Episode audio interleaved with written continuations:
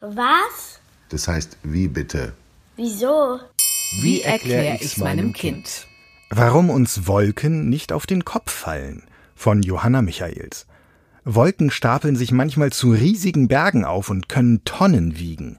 Warum fallen sie aber trotzdem nicht herunter, sondern schweben so leicht wie Wattebäuschchen am Himmel? Wolken am Himmel zu beobachten kann großen Spaß machen und uns zum Träumen bringen.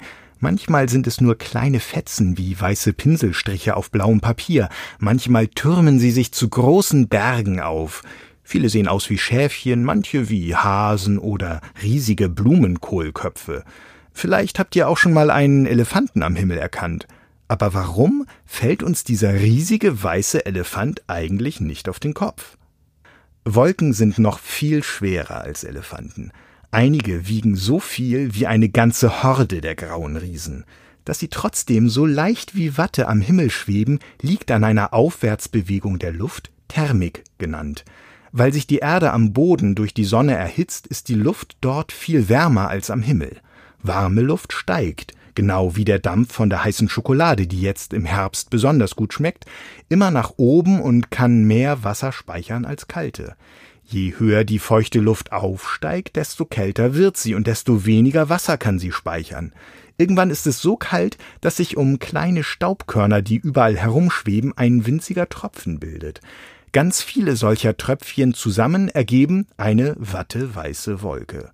Eine solche Wolke ist also nichts anderes als eine große Menge Wasserdampf auf einem Haufen, der wie von einer riesigen heißen Schokolade aufgestiegen ist.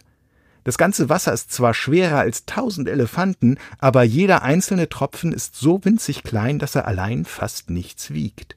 Trotzdem werden sie natürlich wie alles auf der Welt von der Schwerkraft heruntergezogen. Aber weil sie so leicht sind, fallen sie nur ganz langsam durch die zähe Luft, die immer noch nach oben steigt und die Tropfen mit sich reißt. Wolken können uns aber trotzdem manchmal auf den Kopf fallen, und zwar, wenn es regnet.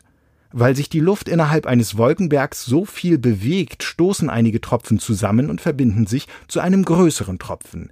Wenn das oft genug passiert und die Tropfen so groß und schwer geworden sind, dass sie nicht mehr von der aufsteigenden Luft nach oben getragen werden können, fallen sie als Regen auf die Erde hinunter. Dann hilft nur noch eins schnell nach Hause und sich mit einer heißen Schokolade aufwärmen.